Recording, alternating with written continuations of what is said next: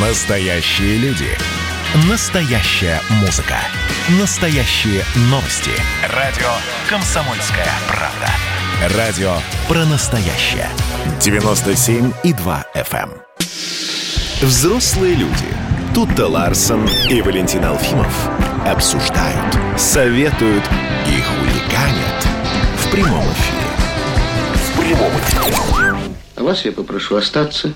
А мы никуда не уходили. Э, уже пятница. Боже мой, как летит время, друзья. Но это не мешает нам два часа в прямом эфире рассказывать вам все интересные новости и делиться своим мнением. И, конечно же, слушать ваше. Да, и делать это с огромным удовольствием, дорогие друзья. То, слушайте, а мы же в прямом эфире, а это значит, что вы с нами можете общаться прямо сейчас. 8 800 200 ровно 9702 и Вайбер, это номер телефона, да? И Вайбер с WhatsApp плюс 7 967 200 ровно 9702. А, слушайте, нам сейчас как никогда вы понадобитесь, да? Обращаемся к вам, дорогие друзья, про коронавирус будем говорить. Расскажите нам, чем вы будете заниматься в ближайшие выходные, вот завтра, послезавтра, да? Ну, потому что Минздрав обратился к россиянам и говорит, Минздрав, «А, дорогие друзья, проведите, пожалуйста, время дома, в кругу семьи. Не ходите на улицу, не ездите лишний раз в парке или еще куда-то. Вот вы послушались Минздрав и будете сидеть дома? Или все-таки у вас какие-то свои планы, которые вы отменять не намерены? Плюс семь девятьсот шестьдесят семь двести ровно девяносто семь ноль два. Это номер Вайбера и Ватсапа. Я вот понимаю, почему э, там, Роспотребнадзор рекомендует не ездить э, с детьми на юг. Я понимаю, почему не рекомендуется ходить в, э, в гости и в публичные места. Но почему дома-то? Почему дома сидеть? Объясните, пожалуйста. Чтобы не пересекаться с, скажем так, с другими гражданами, которые, а можно возможно, кто-то из деревьями них... пересекаться? С деревьями можно. Ну там, там, ну, там, и- там будут и другие граждане. Чтобы не, вдруг не встретить совершенно случайно какого-нибудь ам, бессимптомного носителя коронавируса. М? Понятно. Но с таким этим, с таким успехом ведь можно скоро будет встретить бессимптомного носителя э, психоза. Потому что если человек э, слишком много времени проводит в четырех стенах, э, мы, и мы это наблюдали, то, в общем, ничего хорошего из этого не получается. Крыша едет у людей. Ну вот смотри, помощник министра здравоохранения России Алексей Кузнецов говорит, ближайшие выходные россиянам лучше провести дома. Вот. Говорит, сейчас в нескольких регионах растет число заболевших коронавирусом, поэтому в Минздраве посоветовали провести выходные в кругу членов семьи, не ходить в гости, не ездить на общественном транспорте и не посещать публичные места. А еще Кузнецов поясняет, что это необходимо, чтобы исключить взрывное увеличение нагрузки на систему здравоохранения. Вот так вот, не просто так он А, предлагает. это. Ага, ага. Ну ладно. Попробуем посидеть дома в эти выходные. Ты так Хочешь ли выйти в эфир в субботу, в воскресенье, например? Все равно будем дома сидеть. Да, ладно, с тобой всегда с огромным удовольствием. Вот, а, смотри, ну, э, не просто так Минздрав это вот, значит, все предлагает, э, и от балды, значит, все это вот, э, все вот эти меры вводят, да. Даже в Кремле обеспокоены статистикой по COVID-19, которая у нас сейчас есть, э, считают ее поводом для серьезной обеспокоенности и мобилизации граждан, говорит пресс-секретарь президента России Дмитрий Песков. Ну, это вот накануне, он каждый день общается с э, журналистами, и вот накануне именно так и сказал. Вот, говорит, если россияне не будут соблюдать гигиенические и санитарные режимы, рост заболеваемости будет еще более ощутимым, говорит Дмитрий Песков. И об этом говорит, кстати, не только Дмитрий Песков, об этом говорят многие э, специалисты в области здравоохранения, и вирусологи, и иммунологи, и говорят, главное, что нужно сейчас делать, это действительно э, соблюдать вот эти вот простейшие меры предосторожности, как то соблюдение масочного режима, перчаточного режима и лишний раз по возможности не пересекаться с э, другими гражданами. А еще вчера э, святейший патриарх Кирилл ушел на карантин. А, он был в контакте с человеком, зараженным э, коронавирусом, подтвержденным, и э, ему пришлось э, вот, уйти в самоизоляцию и теперь э, внимательнее следить за своим здоровьем. Он находится в хорошем состоянии, продолжает свою работу дистанционно. угу. говорится в СМИ. Но вот э, вчера поздравил братью Троицы Сергиевой Лавры с э, праздником, э, престольным праздником Сергия Радонежского, и все. И, в общем, написал, что не могу в этот день разделить с вами радость молитвенного общения, сижу в карантине. Ну, вот. ну да, здесь накануне появились новости, что патриарх Кирилл ушел на карантин, и все сразу вот заболел, заболел, заболел, заболел. Нет, э, патриарх Кирилл не заболел.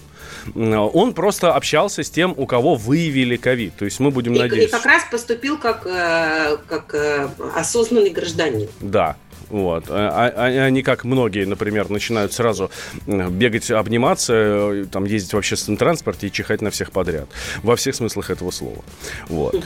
А, про, эм, про нашу вакцину теперь давайте поговорим. А, накануне президент Украины Владимир Зеленский тоже высказался про нее. Давно мы, кстати, про Украину не говорили. Мы, у нас как-то из нашего поля зрения даже выпадает вот эта ситуация по ковиду на той же Украине. Насколько я понимаю, там все ну, очень непросто да, вот. Так вот, а, президент Украины Владимир Зеленский говорит, не, не советует гражданам страны сильно верить в предвыборные инициативы отдельных циников, связанные с вакциной от коронавируса. Это к чему? Тут на днях в Москву приезжал э, господин Медведчук. Вот, и а, общался с Владимиром Путиным. Ну, в общем, у него был здесь ряд встреч. Вот, и он вернулся на Украину. Вот, и говорит, я, говорит, э, побывал в Москве, все хорошо, жив-здоров, вот. Я, говорит, на себе испытал вот эту вакцину, прекрасно себя чувствую, все отлично, она, значит, очень классная и, типа, всем советую. Вот. Вакцину нашу, которая у нас здесь есть, вот это «Спутник Ви», да?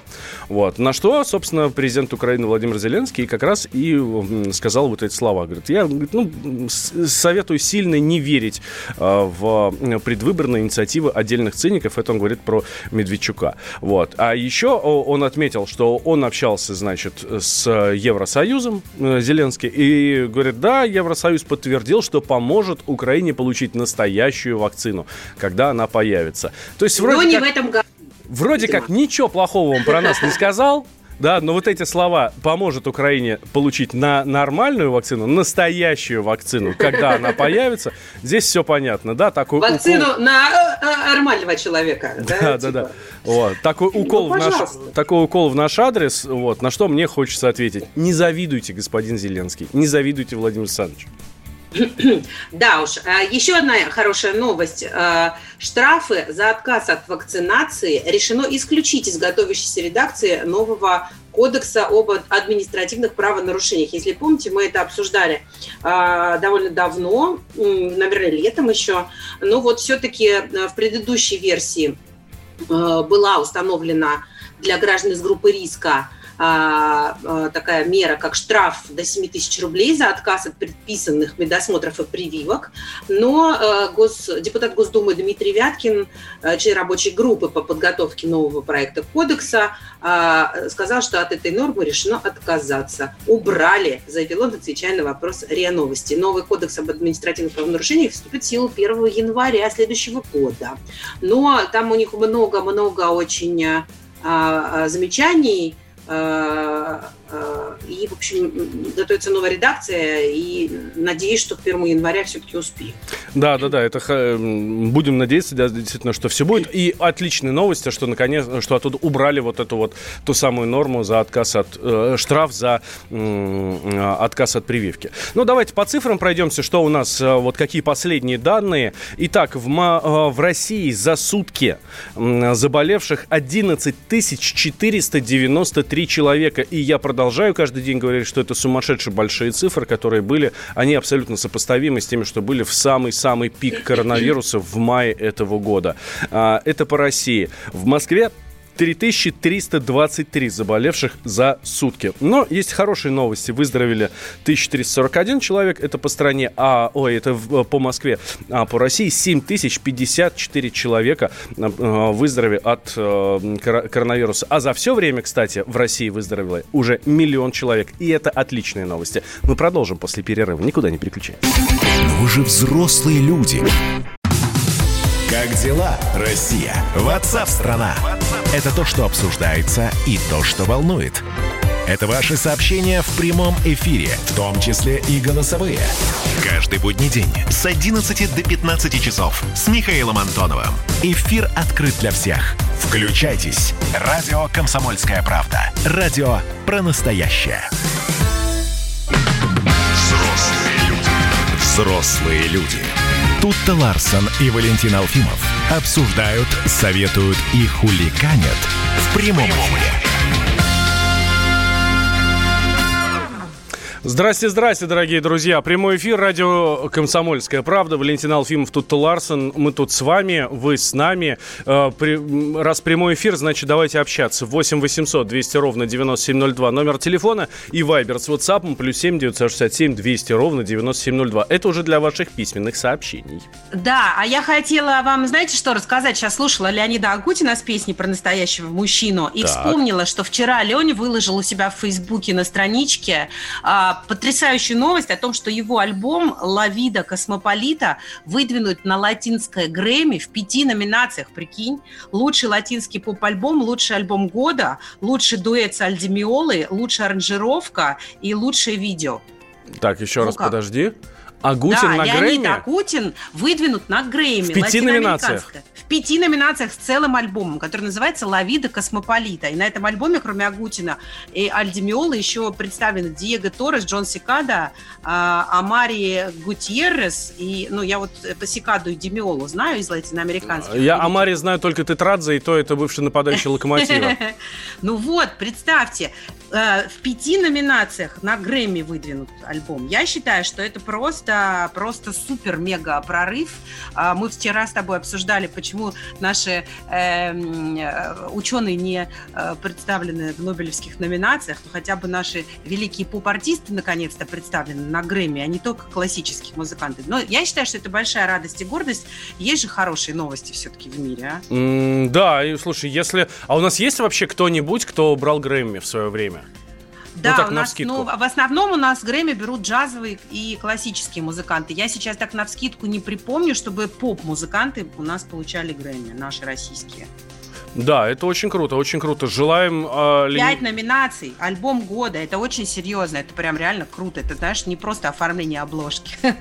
Ну, да, э, желаем, э, желаем Леониду Агутину, конечно, успехов. Дай бог, чтобы он Грэмми взял во всех номинациях с удовольствием. Да хотя бы в одной, хотя бы в одной. С удовольствием. Просто... Нет, желаем, чтобы во всех взял. А да. дальше уже пускай разбираются. Вот. Если бы все новости были такими хорошими.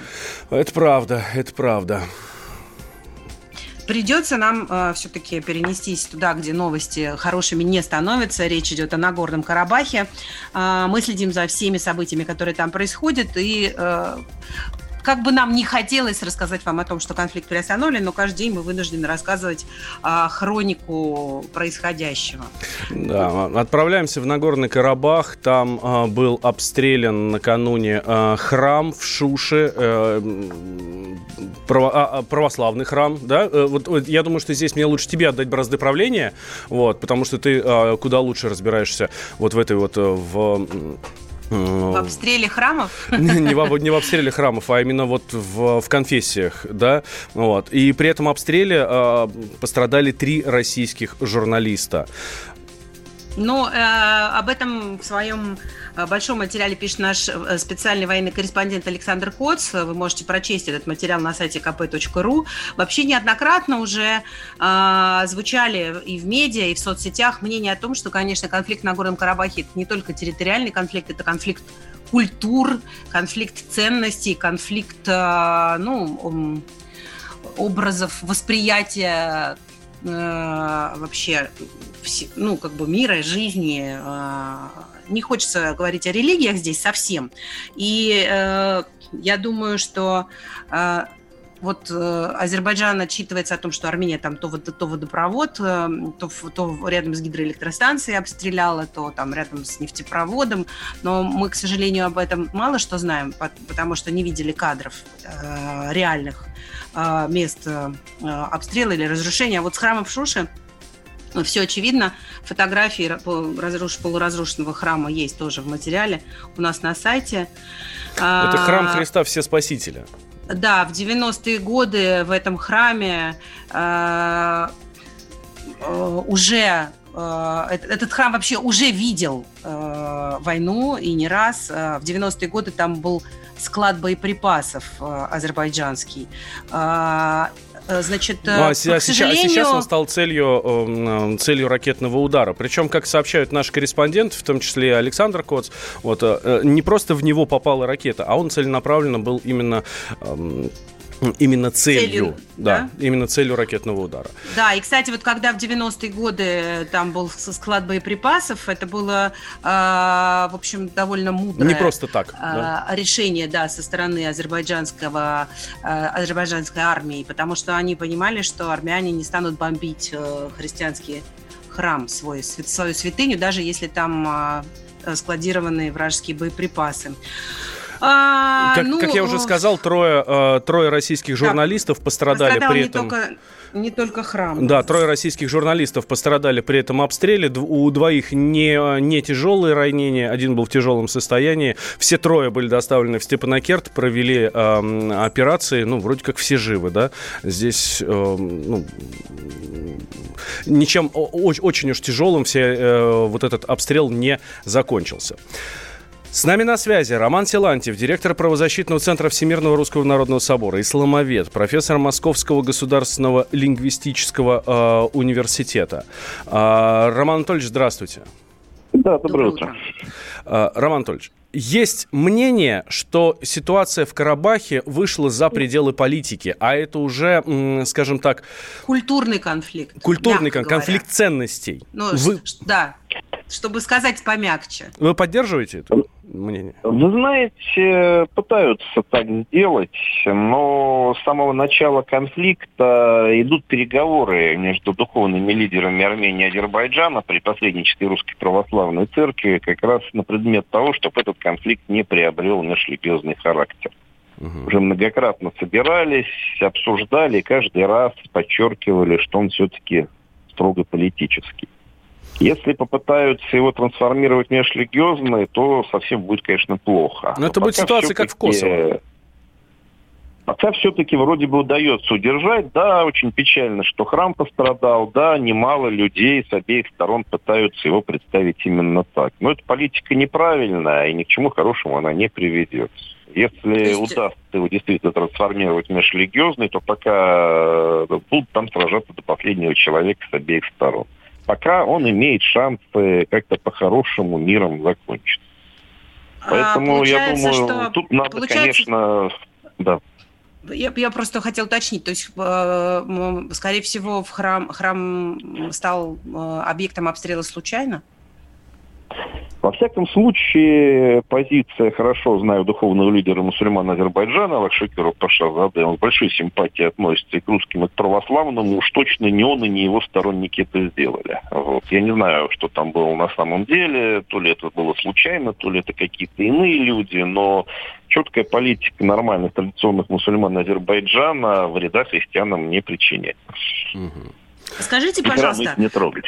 А, а вообще, а как можно расценивать роль э, церквей в таких конфликтах? А, а, могла бы церковь э, как-то открыто Э, призывать а, стороны к миру, там, я не знаю, своих граждан не участвовать в войне, своих, ну, своих прихожан, да, то есть как-то тоже воздействовать на то, чтобы, а, взывая уже каким-то духовным а, вещам в людях, к, дух, к их духовным, а, к, дух, ну, к их духовной части, да, а, что это грех вообще убивать друг друга, и давайте остановимся, нет?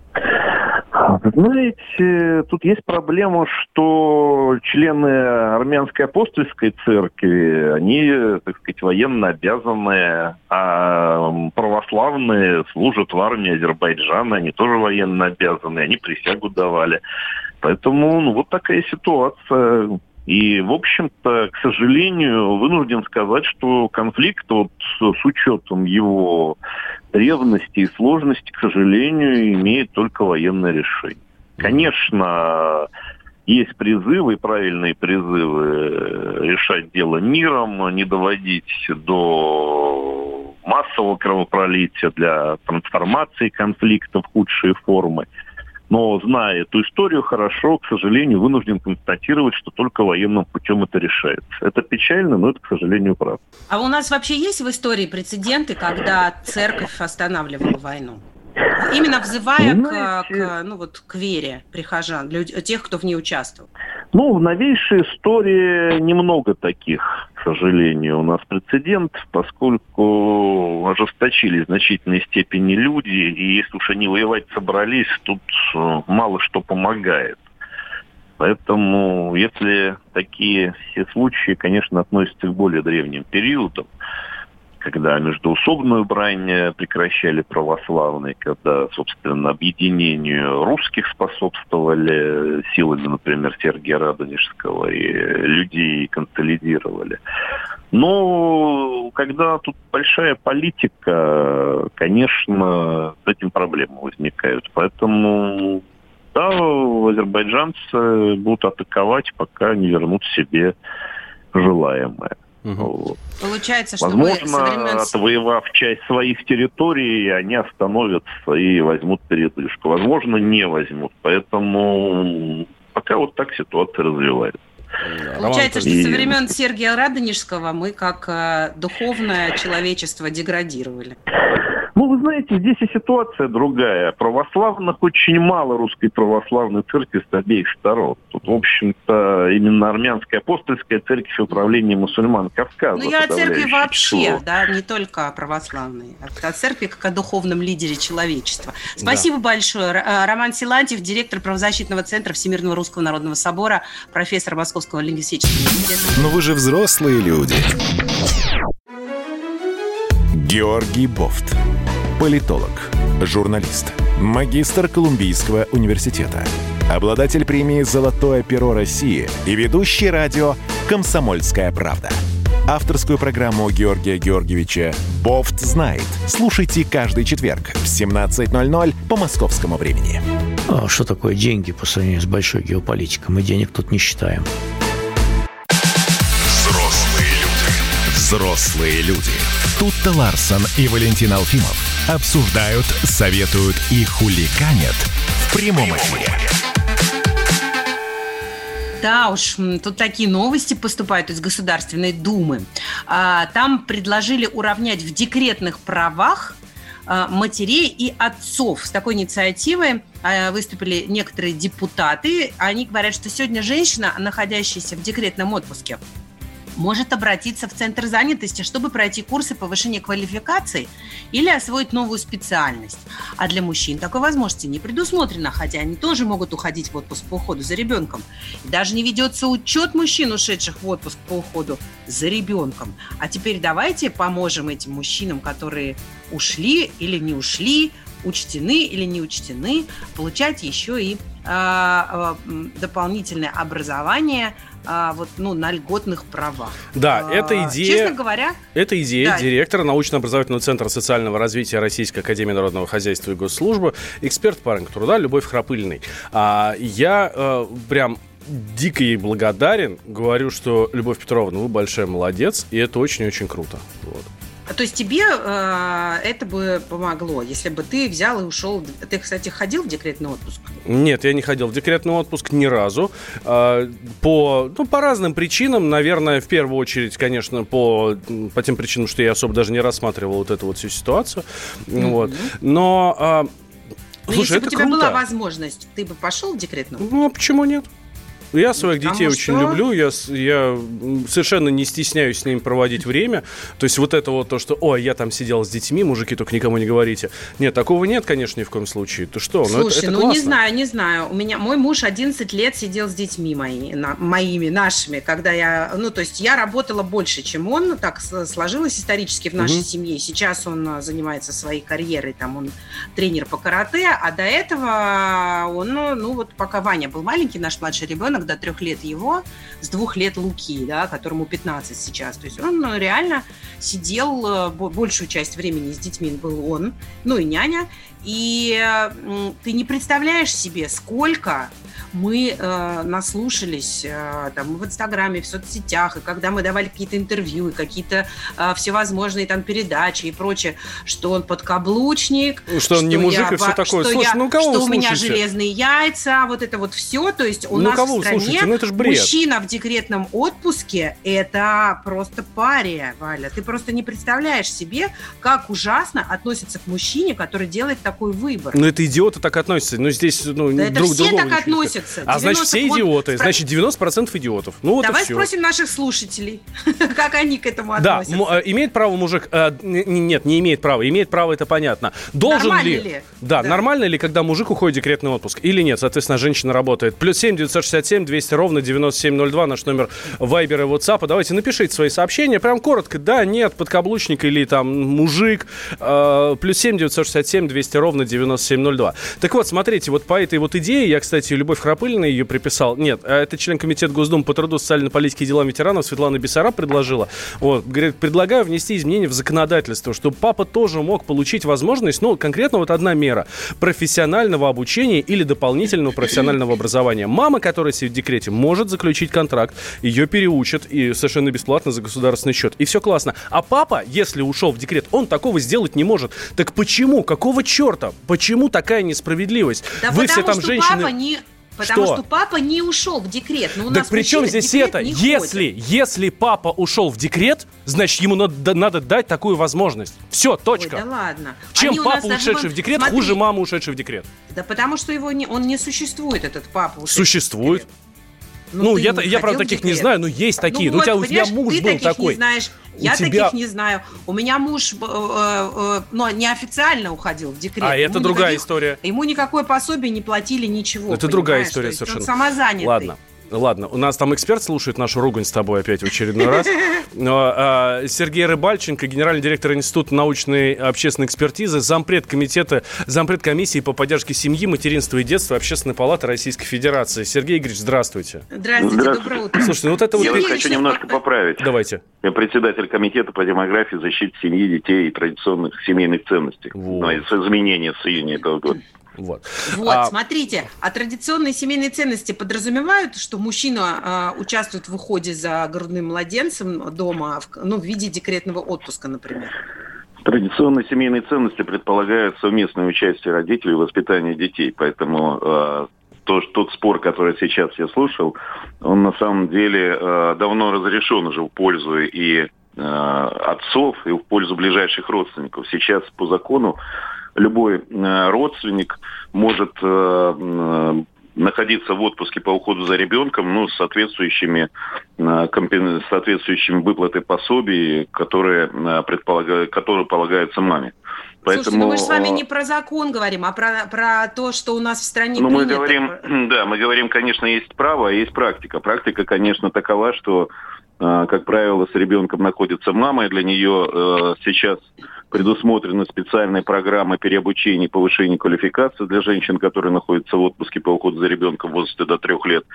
И э, это пред- предполагается по федеральному проекту содействия занятости женщин, национального проекта «Демография».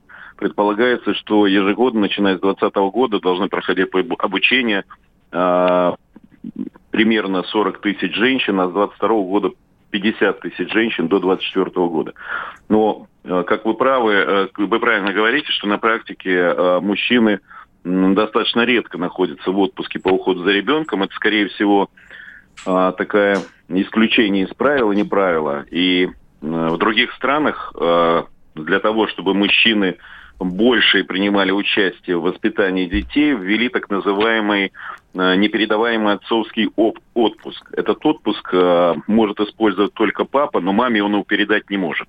Да, вот он это- сгорает, если, мам, если его папа не использует. Да, нет, у мамы э, свой отпуск есть, и папа его тоже может использовать, но кроме этого есть еще специальный отпуск для папы, а, это в основном в странах Северной Европы, Франция сейчас есть, который папа может использовать для того, чтобы быть с ребенком и дать маме возможность как раз пройти профессиональную переподготовку, либо э, пройти лечение, ну и мало ли какие другие еще случаи есть. И это один Я... из способов я вот тут просто со всем этим, а, ну, как бы так, злопыхаю, конечно, немножко утрированно, mm-hmm. просто потому что мне кажется, что у нас, э, что эта мера, которую сейчас мы принимаем, она, ну, немножко впереди паровоза. Мне кажется, что у нас, э, ну, нету базы для того, чтобы а, пап поддерживать в декрете таким образом, потому что мы вообще не создали для пап условия нахождения в декрете такие же, как, например, вот вы говорите, существуют в Скандинавии. Может быть, э, у нас есть более какие-то насущные проблемы здесь, как мы можем помочь семье и папе, например, да, тоже находиться в декретном отпуске и помогать маме? Ну, прежде всего, например. мы должны дать возможность маме своевременно вернуться э, к работе, если она этого хочет, и если есть э, соответствующие условия. А для этого, к сожалению, у нас сегодня не очень много э, инструментов. Если э, программа «Если» пробуксовывают, программа переобучения пробуксовывают, и одно из предложений, с которым мы уже несколько раз выходили, это разрешить э, расходы, э, продолжать выплачивать пособие по уходу за ребенком, если мама вышла на работу, э, но предоставлять его няне, то есть сделать его пособие на услугу.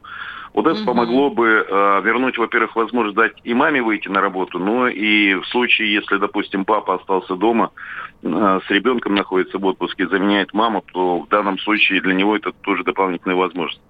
Угу. Да, было бы здорово. Какие еще нормы, по, какой еще нормы, по-вашему, не хватает? Ну, чтобы мужики а... побольше времени с детьми проводили. Но все-таки, когда принимался непередаваемый отпуск э, отцовский угу. э, в других странах, основная задача была вовлечь родителей, э, второго родителя, то есть мужчину, к воспитанию ребенка, и таким образом э, они э, предполагали воздействовать на повышение рождаемости. Это у них и получилось.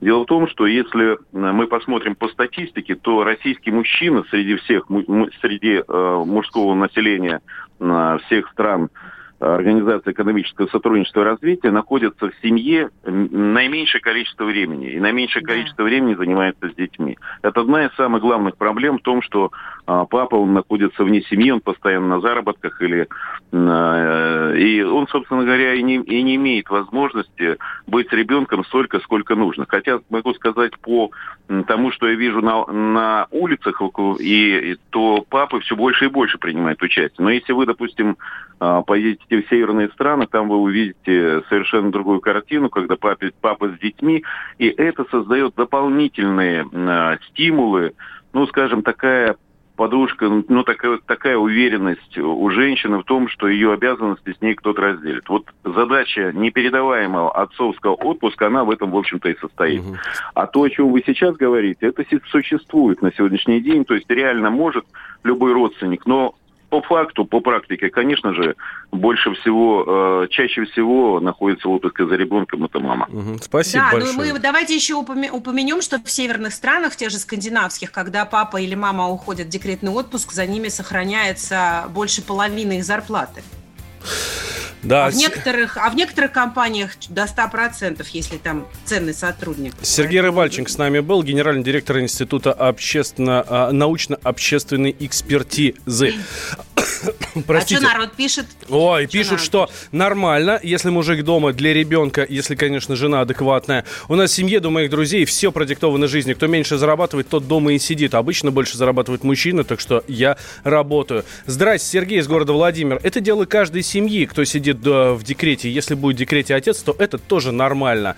А если женщина больше зарабатывает, и для семьи это выгодно, и это правильно, пишет нам слушатели. Ну и вот самое главное сообщение. Да пофиг. Но вы же взрослые люди. А в отпуск еще не сходили?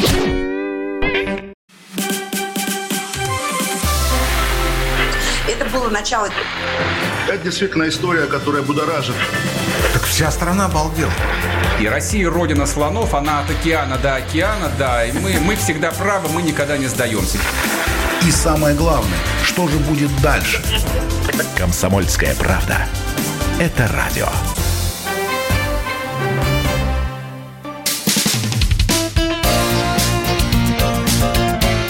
Говорит полковник. Нет вопроса, на который не знает ответа Виктор Баранец. Потому что богатый жизненный опыт и отличное чувство юмора. Здравия желаю, Виктор Николаевич. Доброе утро. Доброе утро, ребята, доброе утро. Доброе. Э, Виктор Николаевич, мы тут в прошлой части обсуждали мужиков, которые в декрет уходят. А по-вашему, как, нормально, когда мужик в декрет уходит, а баба работает? Вы знаете, меня всегда удивляют законы, э, которые никак не вписываются в реалии нашей жизни. Ну, такие законы обычно принимают только сумасшедшие, наверное, такие вроде бы ездят там вверху. Э, Валентин, здесь вопрос вот, вы- вот о чем. При каких обстоятельствах мужчина должен брать декретный отпуск?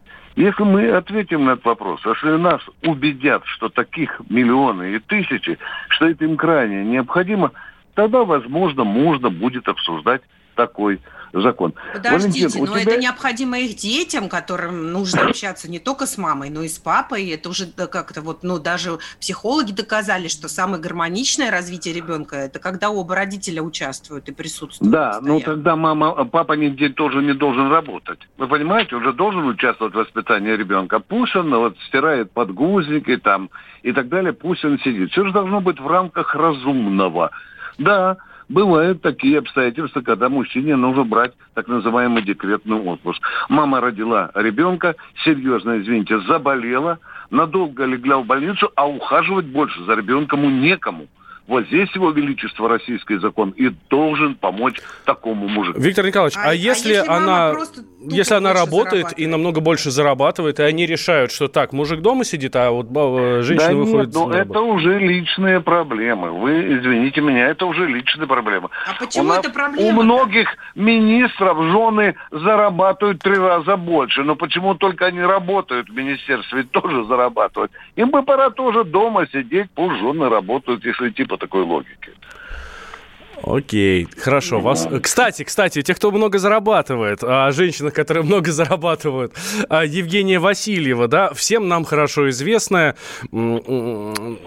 обвиняемая по делу о хищении в Министерстве обороны. Правильно я э, сейчас вот титр ее называю, Виктор Николаевич? Правильно вы говорите, Да, да. бывшая правильно. фигурантка дела оборонсервиса, э, Да. экс-чиновница Министерства обороны и, как мы знаем, э, известная э, певица и известная художница стала почетным академиком Российской Академии Художеств. Дорогие друзья, я стараюсь очень ценить то дорогое время, которое Какая вы раз- разносторонняя женщина. Да, позвольте, э, я коротко скажу об этой сенсационной в кавычках новости. То, что случилось с, э, с Васильевой, то, что ей присудили почетное звание академика Российской Академии наук, на мой взгляд, это унизительнейшая пощечина Российской Академии художеств, художеств. Это, во-вторых, падение критериев и принципов, по которым отбирают для присвоения этих высоких званий. Ну и, наконец, я скажу обидную вещь. Я очень внимательно пересмотрел все картины Васильева и пришел к твердому выводу, что им лучше всего размещать на шестом этаже дурдома имени Кащенко. Вот там, по-моему, они вписывались бы психологически, э, э, в общем-то, место пребывания. Но вообще, дорогие друзья, посмотрите, как присваивается это заслуженное им э, акаде- академика. Для этого надо закончить определенный вуз. Для этого надо закончить аспирантуру, э, защитить кандидатскую, иметь заслуги, иметь э, тысячи премий и международных, и российских. Тогда только э, можно рассматривать этот вопрос. Мне кажется, что Российскую Академию Художеств вот этим шагом сильно унизили наши художественные верхи во главе с Зурабом Церетели. Так, э, хорошо, да, великую художницу, значит, мы тогда оставля- оставляем немножко в, в стороне. Смотрите, Да. Виктор Николаевич, тут еще в Госдуме предложили заменить уроки ОБЖ в школах на уроки здоровья. Говорят, зачем вам знать, куда падать э, к- ногами к ядерному взрыву или ногами от ядерного взрыва? Зачем вам знать, не знаю, что нельзя наступать на оголенные провода? Давайте мы лучше будем рассказывать вам про здоровье, про, м, про, ну, про здоровый жизни, про здоровое питание и все такое. Как вы на это смотрите? Помнится, мне на уроках ОБЖ чуть ли не автомат учили собирать, разбирать. Э, Валентин, э, это было, когда в школе была начальная военная подготовка, которая одновременно была еще такой формой э, военно-патриотического воспитания. Потом вытравили эту начальную военную подготовку. Ну зачем наших деточек милитаризировать? Зачем пацанов учить ходить строями, разбирать автомат, а девочкам учить, как накладывать шины или оказывать первую помощь и так далее? Ну не это. Давайте ОБЖ. Вот ОБЖ это безопасность жизни, да, да, обеспечение безопасности угу. жизни, он вот так вот существовал и оброс уже такой гигантской кучей школьных анекдотов, что уже просто стал посмешищем. Теперь отвечает Государственной Думы. Что касается физкультуры, то в школах достаточно уроков, я сам недалеко живу от школы и вижу, что стадион никогда не, не, не, не, не пустой. О какой физи физической культуре можно скукотище рассказывать детям? Они что, у нас полуумные или не понимают, что надо поддерживать культуру тела, что надо заниматься и так далее. Вообще, мне кажется, одно – пора перестать издеваться над школой и совать нос туда кому только не попадя. Пора перестать делать нашу школу экспериментальной э, площадкой для издевательства над детьми только потому, что какие-то мысли возникают в голове какого-то депутата, который, в общем-то, живет на воздушной подушке, а не ходит по земле пешком. Угу.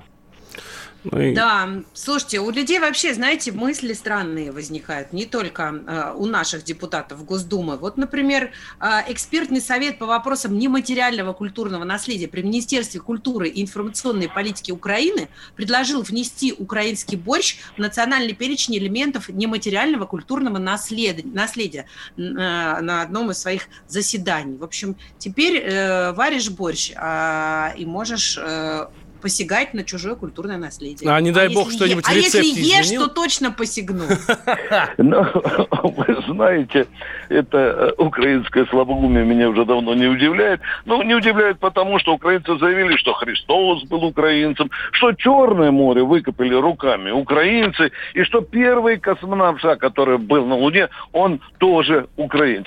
Я бы этому депутату украинскому советовал бы зарыться в документы такой шестивековой глубины, и где он с удивлением обнаружит, что древние римляне варили э, борщ. Ну, а уж для широты познания бы сказал, что каждая славянская нация, она претендует на существование борща. Ну, правда, по, э, по своему э, рецепту. Ну, и, и вообще, дорогие друзья, я хотел бы закончить свой э, спич украинским же анекдотом, э, когда дочка очень плохо варила э, борщ, а мать посоветовала ей туда вылить литр Виагры. И через неделю спрашивают, ну как, доченька, борщ вкусный? Да, мама, мой муж за мной уже вторую неделю гоняется. Ну вот так примерно о борще. Виктор Николаевич, а, слушайте, а вы же сами родом с Украины. Для вас да, ты борщ, это, для вас ты борщ это же что-то святое? Ну, вы знаете, я... Вы его э, умеете хочу... варить-то вообще? Э, или нет? Я, я у, умею, умею варить, но у меня никогда так не получается, как у моей родной мамы. Вы знаете, я побывал в тысячах украинских семей, и каждая хозяйка имеет свой рецепт. Но вы закройте мне глаза, вот тогда в моей молодости, и я из сотен борщов, борщей определю, что это варила моя э, мама.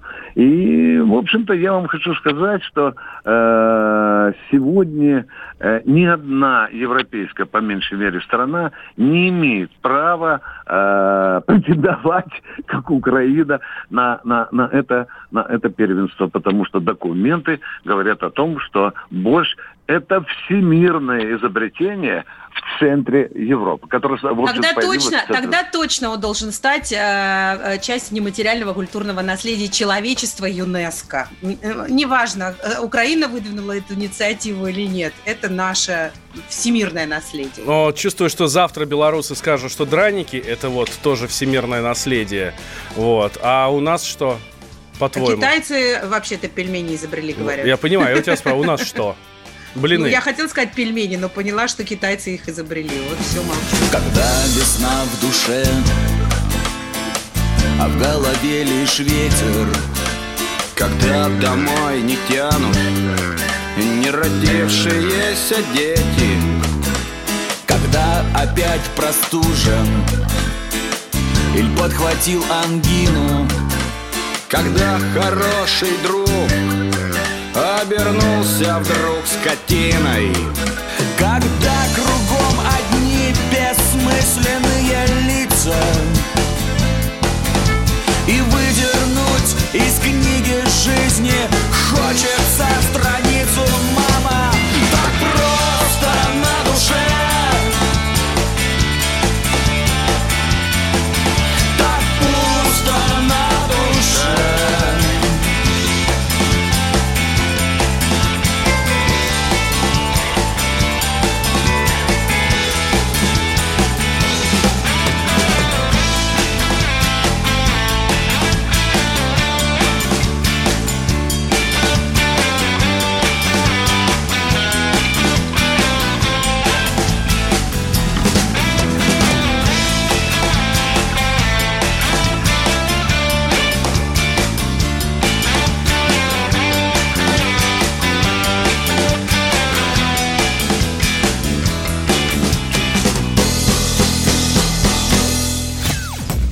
Настоящая музыка. На радио «Комсомольская правда».